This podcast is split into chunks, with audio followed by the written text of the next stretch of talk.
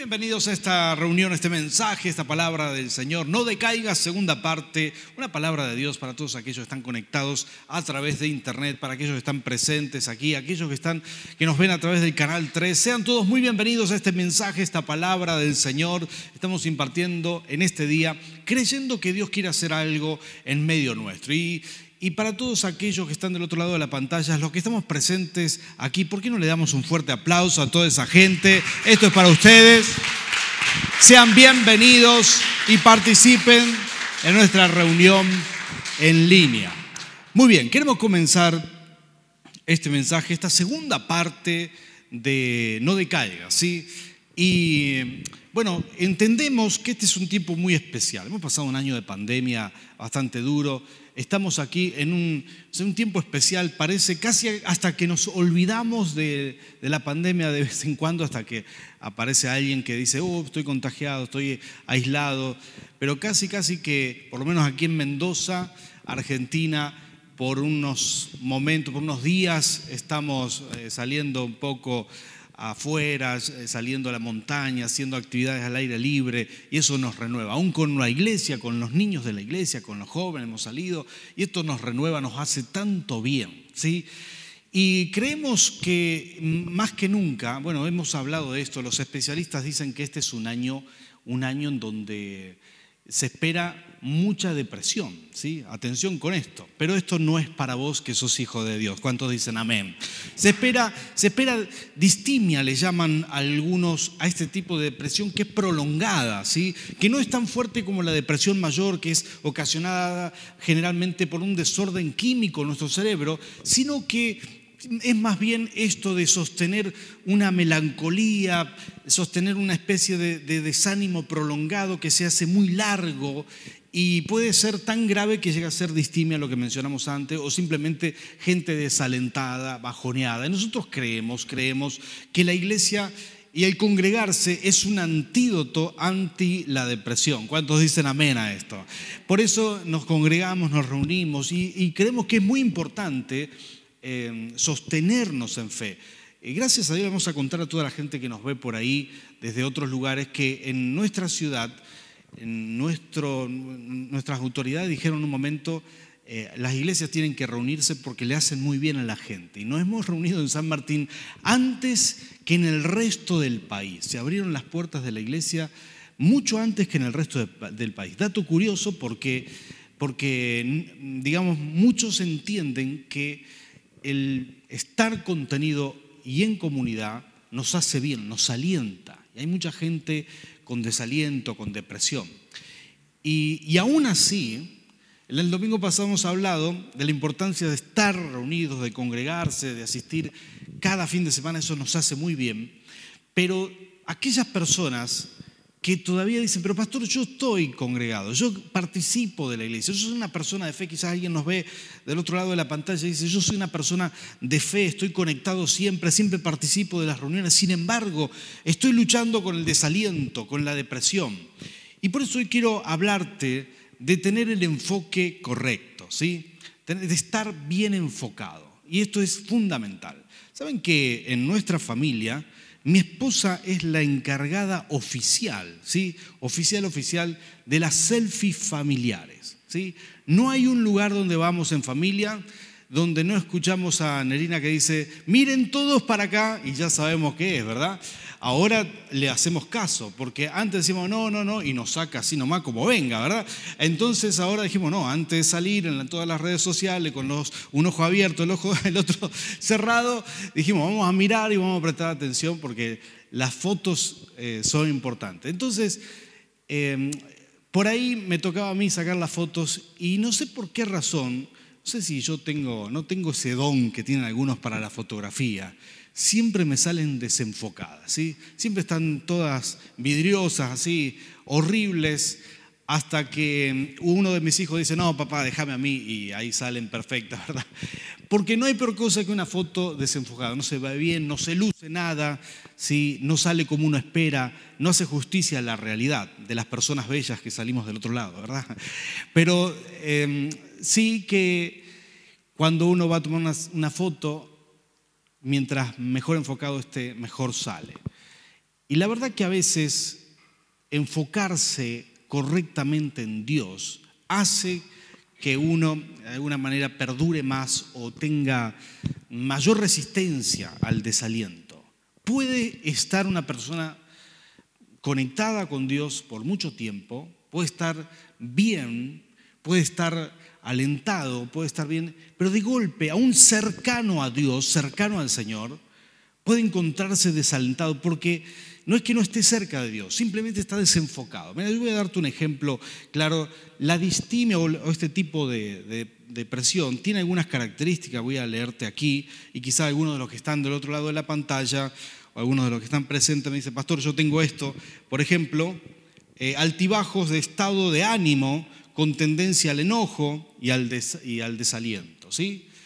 Eh, pesadumbre, con visión poco optimista hacia el futuro.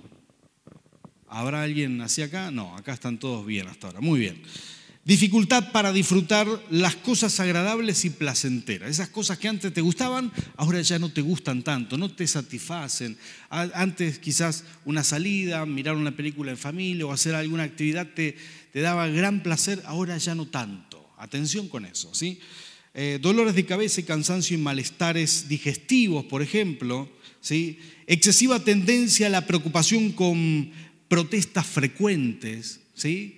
en otras palabras, un quejoso empedernido, mucha protesta, eh, excesiva tendencia a la preocupación, bueno, esto ya lo mencioné, trastorno para dormir de noche, con despertares frecuentes y cansancio por la mañana. ¿sí? Alguien que dice, uh, ya sonó el despertador, ¿en qué momento pasó la noche? No se puede, no, no se, siente que no se recupera se levanta con dolor de cuerpo y con ganas de seguir durmiendo. Esto es, son, digamos, son síntomas de este estado, ¿no? Dificultad para concentrarse en el trabajo, lectura o conversaciones, ¿sí? Tu esposo no te escucha, no te presta atención, puede ser la distimia. Sensación de tener poca energía y de no poder alcanzar los objetivos.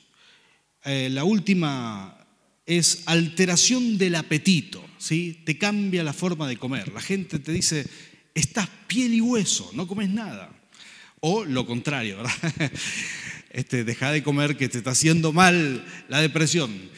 Bueno, este tipo de, digamos, de síntomas son los síntomas de una persona que tiene distimia, que, tiene, que, está eh, con una tendencia a estar depresiva, pero no es la depresión mayor que dijimos antes, sino este, este desaliento para vivir, pocas ganas de vivir, no está enfocado. ¿sí?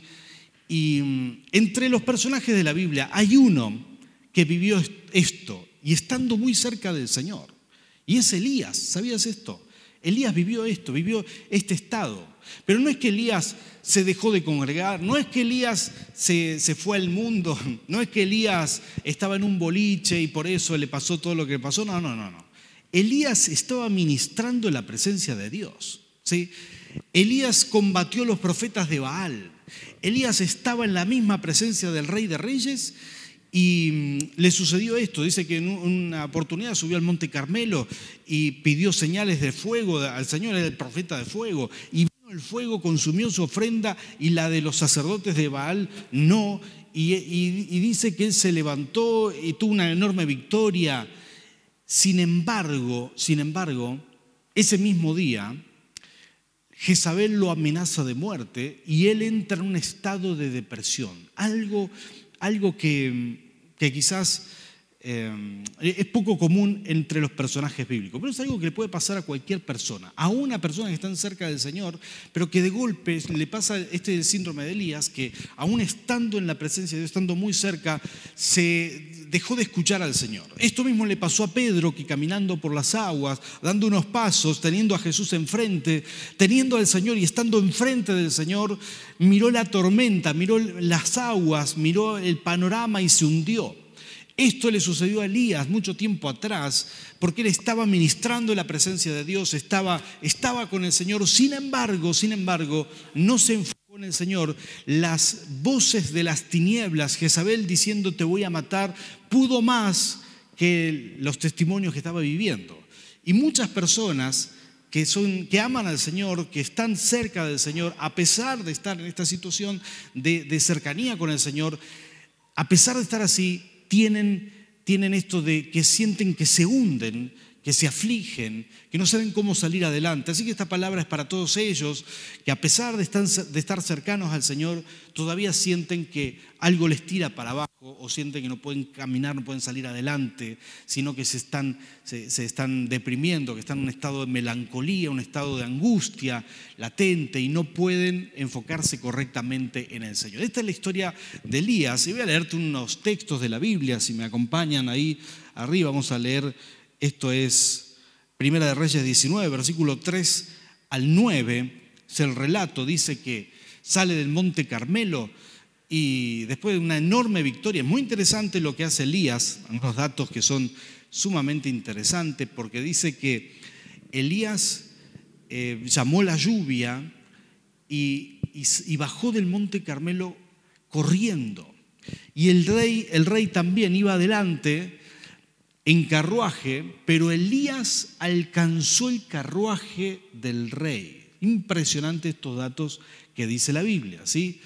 Este, dice que también Elías oraba y da la Biblia algunos datos, dice que puso su cabeza entre las rodillas para orar, se postró tanto que se arrodillaba y no solamente se arrodillaba, pues, dice que puso la cabeza entre las rodillas. Entonces, cuando vemos estas cosas así, que corría de esta manera, que, que se elongaba tanto, parece que Elías practicaba crossfit o algo así, ¿no?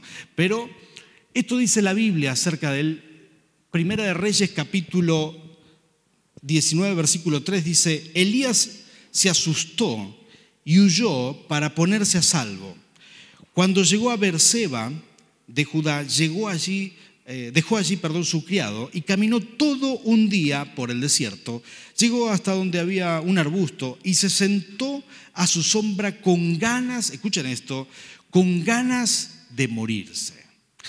El poderoso profeta de fuego, quien tenía enorme respaldo del Señor, cuando oraba el Señor le respaldaba, sin embargo aquí dice que tenía ganas de morirse. Es muy interesante. Se analiza este caso como un caso casi de depresión, ¿sí? en un siervo de Dios, una persona que ama al Señor. Y algunos dicen, pero si es cristiano no puede ser depresivo, pero tendrá que ver el caso de Elías. No todo el mundo, bueno, no, la gente no quiere estar en depresión, ¿sí? No, no, podemos culpar a las personas porque estén en este estado. No es que alguien dice, oh, yo voy a entrar en depresión. No, esto simplemente te agarra. Ahora, dice, dice que, eh, eh, tenía ganas de morirse, dice, estoy harto, Señor, en oración, una oración negativa, dice, protestó, quítame la vida, pues no soy mejor mis antepasados. Versículo 5 dice, luego se acostó debajo del arbusto y se quedó dormido. De repente un ángel lo tocó y le dijo, levántate y come. Yo quiero que miren el amor del Señor en todo esto. Viene un ángel, lo palmea y le dice, levántate y come. Elías miró a su alrededor y vio a su cabecera un panecillo eh, cocido sobre carbones calientes y un jarro de agua. Comió y bebió. Y volvió a acostarse. Y el ángel del Señor regresó y tocándolo le dijo, levántate y come, porque te espera un largo viaje. Elías se levantó y comió y bebió, y una vez fortalecido por aquella comida, Viajó 40 días y 40 noches hasta que llegó a Oreb. Por favor, diga conmigo Oreb, ¿sí? El monte Oreb. No te olvides de esto porque esto es sumamente significativo. El monte Oreb es donde Moisés recibe la ley. Y quiero decirte que no quedaba ni cerca de donde estaba Elías, ¿sí? Dice, allí, allí pasó la noche en una cueva. Así termina el versículo 9 y hasta aquí vamos a leer nosotros ahora. Pero esta historia es impresionante porque vemos el comportamiento de Elías acá, una persona que amaba a Dios, como muchas personas que quizás aman al Señor, sin embargo están, están en un momento de angustia, en un momento de depresión y no lo pueden manejar. ¿Qué hacemos frente a esto? No? Eh, yo creo que este tiempo es muy importante para analizar todas las cosas, aún para entender que es un tiempo de cuidar la salud como nunca. ¿Sabías esto? un tiempo donde tenemos que poner nuestra propia vida, nuestra salud, eh, digamos, por arriba de muchas otras cosas que a veces tenemos. Y, hay gente que dice, bueno, la salud, algún día me voy a ocupar de eso, ¿sí? Algún día voy a bajar los kilos que tengo que bajar, algún día voy a empezar a hacer gimnasia, algún día voy a, salir a caminar, algún día, algún día y ese día nunca llega. Atención con esto. Y miren que Elías era una persona, evidentemente, voy a dar unos datos que son muy interesantes de la Biblia, porque en Monte Carmelo se pueden buscar en Google hoy en día, en Google Maps, y uno encuentra ese lugar ah, sigue siendo el Monte Carmelo, sigue estando en el mismo lugar, digamos, no se fue a ningún lado. Y, si uno googlea, puede ver que mm, en esta caminata, cuando él se siente amenazado por Jezabel, en esta primera caminata, hace 200 kilómetros hasta el, en, caminata, ¿eh? hasta el desierto donde estaba donde, donde entró en depresión y el ángel le, toca y le dice, tenés que comer algo. 200 kilómetros. Y cae ahí rendido después de varios días, cae ahí rendido y le dice, posiblemente unos 20 días caminó, y le dice, el ángel va y viene y lo toca en el costado y le dice, tenés que comer, dos días hace lo mismo, el ángel le da de comer en el medio del desierto, al lado de un arbusto, le dijo al siervo que se vaya y se quedó solo ahí y, no quería vivir y estaba así muy angustiado, con mala, con mala onda, por así decirlo.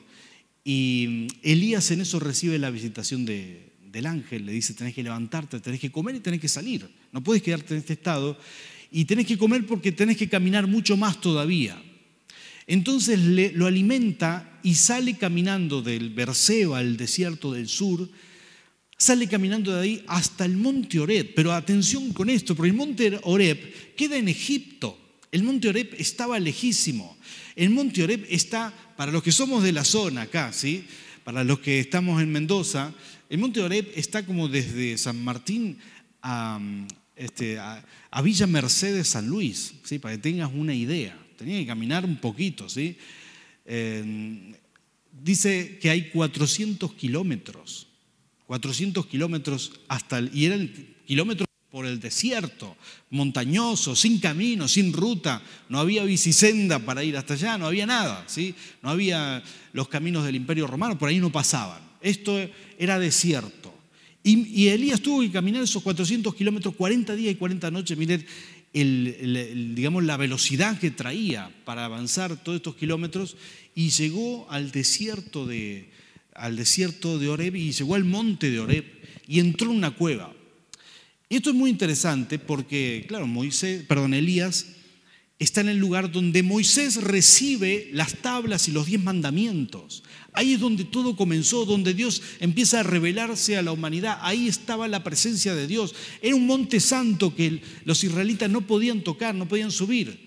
Y Dios lo llama a ese lugar, al mismo lugar al que lo llamó Moisés. De hecho, son los únicos dos, Elías y Moisés, los que aparecen en el monte de la transfiguración con Jesús, porque son los únicos que estuvieron en ese monte en la presencia del Señor. Todas estas cosas son muy interesantes, pero noten ustedes que Elías tiene una enorme capacidad física, había cuidado su salud seguramente, pero no su salud mental, no se había enfocado en el Señor lo suficiente. Yo creo que este es un tiempo para cuidar nuestra salud integral, ¿eh? aún nuestra salud mental. Si necesitas vacaciones, tenés que tomártela. Hay gente que me dijo, no, yo eh, trabajé todo, todo el año pasado y no paré nunca y sigo y voy a seguir. En algún momento uno tiene que parar, en algún momento uno tiene que descansar. No te olvides que el Señor hizo el séptimo día, el Shabbat, que era el sábado, lo hizo como día de descanso. Hoy nosotros tomamos el domingo, pero está bien, porque no es la cuestión del día, es la importancia. Dios dijo, un día hay que parar. Cada siete días el hombre está hecho así. Cada siete días un día hay que parar. No se puede hacer todo de corrido. Hay gente que dice, no, yo voy a aprovechar, hacer horas extras. Tarde o temprano esto te va a matar. Dios te cuida cuando Él pensó en el descanso. ¿Sí? ¿Cuántos dicen amén a esto? Esto es importantísimo. Descansar, comer bien, dormir bien, eh, comer sano, se refiere a comer bien, ¿verdad? Eh, digamos, todas estas cosas uno las tiene que aplicar, más que nunca donde la salud está siendo atentada a nivel mundial por el coronavirus, donde no sabemos todos los efectos post-COVID para aquellos que tienen la bendición de haber pasado el COVID, eh, de, haberlo pasado bien de alguna manera, todos los efectos post-COVID, gente que no puede respirar, gente que se vuelve a reinfectar, que se enferma. Saben que tengo un testimonio grandioso. La pastora Ivana, durante el año pasado, bajó 25 kilos, 25 kilos. Eh, esfuerzo propio, comió sano, hizo muchas cosas, cambió su forma de vida y eso le llevó a bajar 25 kilos. Se enfermó de COVID hace unos días atrás, pero lo pasó sin problemas. ¿Qué hubiera pasado si no bajaba esos kilos? Le damos gloria a Dios de que a tiempo cuidó su salud. Mi pregunta es, ¿cómo estás vos respecto a esto? ¿Sí? Porque todos tenemos que aprender lecciones de otros, ¿verdad? Aprovechemos esas cosas. ¿Cómo está nuestra salud? ¿Cómo estamos cuidándonos?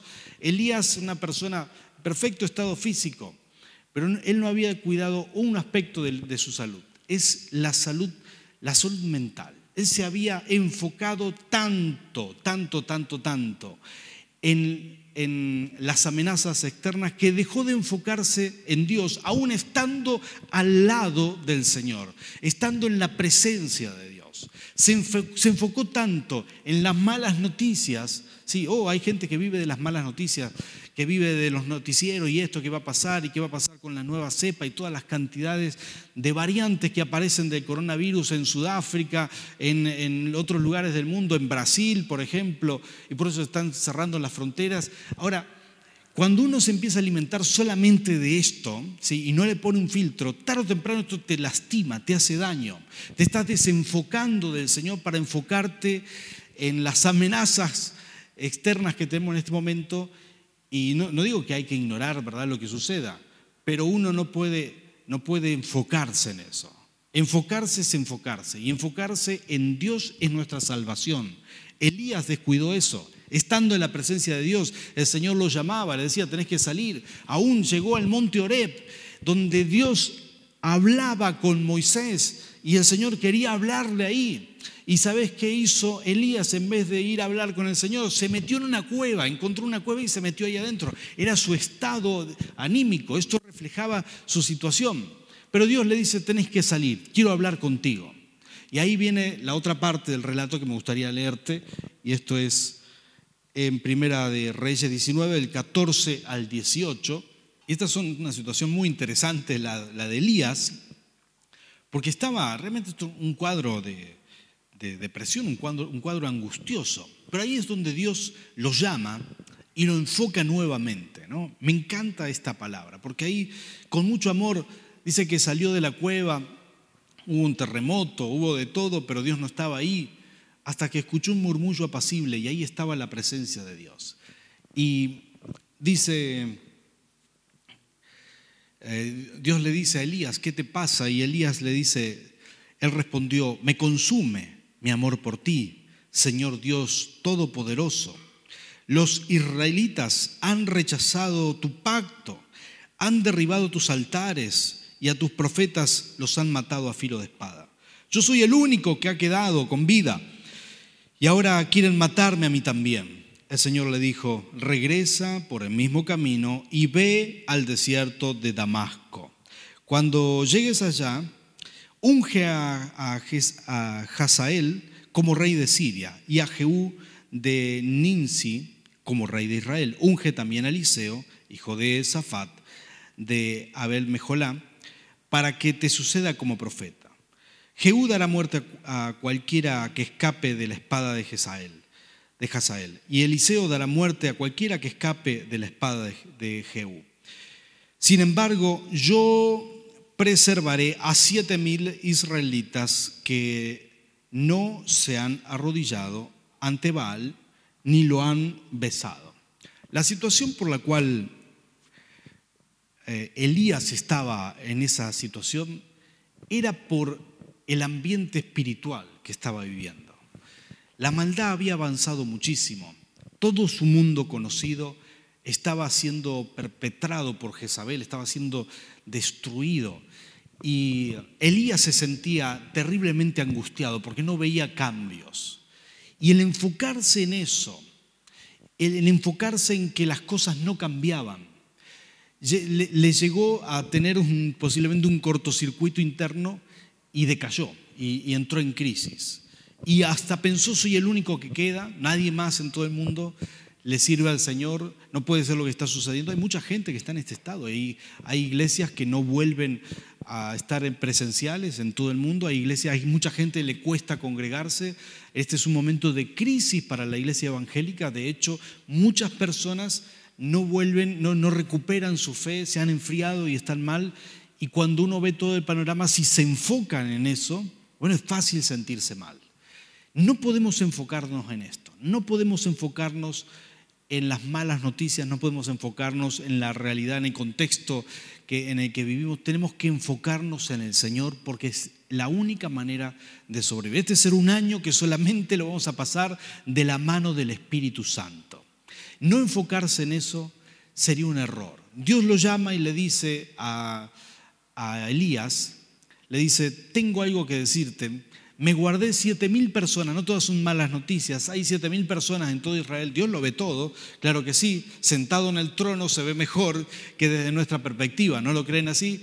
Y Dios ve todas las cosas y Él ve gente fiel, a pesar de que nosotros no lo veamos, a pesar que Elías no lo veía, Él ve las cosas como son realmente y le dice, no es todo tan negativo, porque cuando uno empieza a ver mal y se enfoca en lo negativo, dibuja todo un mundo gris, un mundo oscuro. Y este había sido el problema de, Elías, no podía sacarse eso de la cabeza. Y Dios rompe eso diciéndole, te llamo afuera. Y cuando salió afuera se encuentra con la presencia de Dios. Dice que escucha un murmullo apacible y, y ahí estaba la presencia de Dios. Dios lo llama a su presencia. Yo quiero decirte esto y esto es lo que el Señor me habló. La iglesia tiene que estar enfocada en el Señor no solamente congregarse. Tenemos que estar enfocados en el Señor. Tenemos que volver a ese fuego, a ese primer amor, a ese para, para mm, Elías el murmullo apacible era esto, era ese primer amor, era era volver al camino del Señor, a la presencia de Dios. Dios lo llevó hasta el monte Oreb para tener un encuentro con Él, para que se reencontrara y para que retomara su ministerio, ¿sí? Para eso. Entonces ahí le da una lista de cosas que todavía tenía que hacer antes de irse de este mundo. Le dice, no terminé contigo, Elías, ¿sí? Aún no termino, tenés que ir hasta Damasco. De paso voy a decirte que desde el monte Oreb hasta Damasco era una caminatita de... ¿Te gusta caminar? ¿Te gusta salir a caminar? 700 kilómetros tenía que caminar. Agarrate con eso. De acá a Córdoba, para los que somos de la zona, ¿verdad? Tenía que irse 700 kilómetros caminando para ir a ungir al nuevo rey, después tenía que ungir al nuevo rey de Israel y después tenía que ungir al nuevo profeta. Así que tenía una larga tarea, quizás mucho tiempo de trabajo todavía, pero esta es la noticia, aunque uno puede estar en depresión, aunque uno puede estar angustiado, Dios te llama, Dios te quiere sacar, Dios te, te, está buscando para volver al primer amor porque el Señor no terminó contigo todavía. ¿Cuántos dicen amén a esto? El Señor quiere más, el Señor todavía tiene ministerio para vos, todavía tiene una lista de cosas que vas a hacer, que vas a ministrar en el nombre del Señor. El, el Rey de Reyes todavía tiene planes con y la cosa no termina aquí. Elías se levantó, fue, siguió y tuvo un gran ministerio hasta el día que llegó su momento de irse con el Señor. De hecho, Elías no murió, ¿eh? se fue con el Señor. ¿sí? Estaba caminando y hablando con Dios. Dice que Elías charlando en la charla con Dios, el Señor le dice, mira, estamos más cerca de mi casa que de la tuya. así que se lo llevó así como estaba. Mandó un carro de fuego y, se, y lo llevó. Y Eliseo lo sucedió. Y estas son las maravillas del Señor. El Señor no ha terminado con nosotros, el Señor tiene mucho todavía. Si hay iglesia del Señor que está en depresión, que está en angustia, que está en tristeza, nosotros queremos soltar una palabra de Dios aquí, una palabra en el Espíritu. Te vas a levantar como Elías en el nombre de Jesús, vas a salir de la cueva porque el Señor te está llamando. Y es el primer amor, volver a la presencia de Dios, volver al fuego del Espíritu. Es ahí donde el Señor te quiere, es ahí donde el Señor te enciende otra vez, es ahí donde el Señor te está esperando, donde el Señor te está hablando. Quizás hay mucha gente que solamente se congrega en línea y dice, pastor, yo necesito volver a congregarme presencial. Bien, este es tu momento, tenés que hacerlo, aprovechar que está todo abierto. Este es el momento de reencontrarte con el Señor. Quizás hay gente que, que nos dice, pastor, hace mucho tiempo que me enfrié, el año pasado me liquidó. Bueno, el Señor te está llamando, el Señor te está llamando nuevamente a sus caminos, el Señor te está llamando, el Señor no ha terminado contigo como no había terminado con Elías en ese momento, el Señor tiene más todavía. Aunque nosotros estamos quizás en un momento oscuro, el Señor está en un momento de luz y Él quiere impartirte esa luz. Él te está llamando fuera de esa cueva, Él te está llamando para encender tu vida nuevamente y para que puedas vivir en el Espíritu. El Señor quiere esto con nosotros. Se va a romper toda, todo estado depresivo. Aún aquellos que sufren de depresión mayor, queremos orar y orar aquí por internet, orar en línea por aquellas personas que están viviendo este estado, ¿sí? Así que yo quiero animarte a que te pongas de pie, por favor. El Señor está aquí, vamos a orar. Por favor, vamos a adorar aquí. Pero vamos a orar Cerra tus ojos al cielo, cerra tus ojos. Y si hay algo en tu vida, los que estamos presentes aquí y aquellos que están en línea también, si hay algo, hay algo que te ha causado aflicción, preocupación extrema y te hace vivir en este estado de angustia, de tristeza, y ya lo sentís como un estado de desaliento, que, mm, te mantiene ahí aplastado. Yo quiero declarar en el nombre de Jesús que vas a salir de esto, que vas a salir adelante. Esta, esta palabra, esta serie que estamos enseñando se llama No, no decaigas, por un motivo, porque tiene la intención de traer aliento, de traer fe y esperanza, sobre todo a las personas que están a punto de caer o que ya se sienten ahí abajo, que no saben cómo levantarse. Quizás alguna persona en este tiempo dijo, me quiero morir, no sé para qué vivir. ¿sí? Y lamentablemente, muy lamentablemente, nos llegan noticias en nuestra ciudad de gente que se quita la vida. Y, y esto es una realidad que la gente está viviendo. Elías pasó por eso. Elías dijo en un momento, ¿para qué vivir? No soy mejor que mis padres, no soy mejor que mis antepasados, no, no logré nada en este mundo. Y esa sensación esa sensación es la que las tinieblas quieren que sientas. Es lo que vamos a romper en el nombre de Jesús. Quizás alguien dijo en estos días, no logré nada, no, no estoy logrando nada, no tengo ningún logro, no, ¿para qué vivo? Se me va la vida y no, no, no, no estoy alcanzando metas. Yo quiero bendecirte en el nombre de Jesús. El Señor tiene planes contigo todavía. El Señor tiene mucho para ti. Si esta palabra es para vos, levanta tus manos al cielo. La presencia de Dios nos va a ministrar. Espíritu Santo, ven Señor, llénanos de ti. Llénanos de tu fuego, Señor, llénanos de tu presencia. Rey de Reyes, Señor, pedimos, Señor, tú nos estás llamando fuera de la cueva, tú nos estás llamando, Señor, a, estar en comunión contigo, Señor, a tener una experiencia en el monte Oreb, en tu presencia. Tú nos estás llamando, Espíritu Santo, Señor, ministranos de la cabeza a los pies, Señor. Quiebra en nosotros todo sentimiento de fracaso, todo sentimiento de angustia o que no vamos a lograr nada en este año, o que por la economía, o porque por la salud, o el temor, el miedo de enfermarse, Señor, en el nombre de Jesús, quebramos todo esto en tu nombre. Espíritu Santo, Señor Espíritu Santo, confiamos en ti, nos aferramos a ti. Señor, tú nos vas a cuidar. Aún si nos enfermamos, saldremos adelante en tu nombre. Aún, Señor, si el país entra en crisis financiera, Señor, saldremos adelante en tu nombre. Aún, Señor, si, si personalmente hemos hecho malos negocios, estamos en aprietos, Señor, saldremos adelante en tu nombre. Señor, tú ministras tu presencia en este momento, Espíritu Santo, se quiebra todo pensamiento negativo, aún las oraciones negativas tú las quitas de nuestro corazón, como esa oración que hizo Elías en un momento. Señor, queremos enfocarnos en ti. Tú eres el centro de todo, tú eres el que pelea por nosotros, tú nos vas a sostener, tú vas a quebrar todo el desaliento, todo el desánimo y en tu nombre en este año veremos las mayores victorias de nuestra vida hasta ahora, en el nombre de Jesús, porque confiamos en ti, porque cuando nuestras fuerzas no podemos, ahí tú te manifiestas, Señor. Como le dijiste a, a Pablo, el apóstol Pablo, bástate en mi gracia, Señor, cuando nuestras fuerzas no podemos es ahí donde se manifiesta tu gracia, tu poder. Señores, señores, cuando no podemos en nuestra fuerza, ahí, ahí se manifiesta tu poder. Señor, confiamos en ti.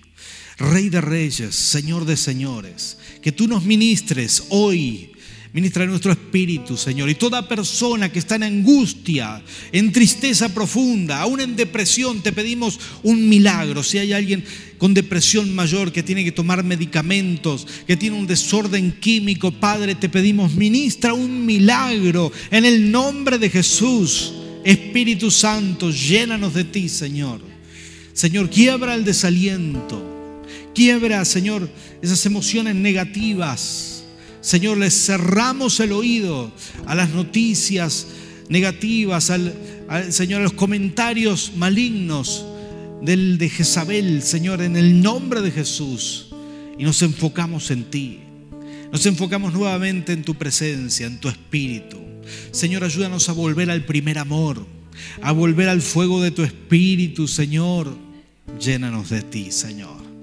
Llénanos, llénanos, llénanos de ti, Señor, en el nombre de Cristo Jesús. Señor, Señor, atesoramos tu palabra. Señor, la atesoramos y proclamamos en tu nombre un año de salud integral, un año saludable, un año donde vamos a tener buena salud física, buena salud mental, buena salud espiritual, en el nombre de Cristo Jesús. Amén y amén.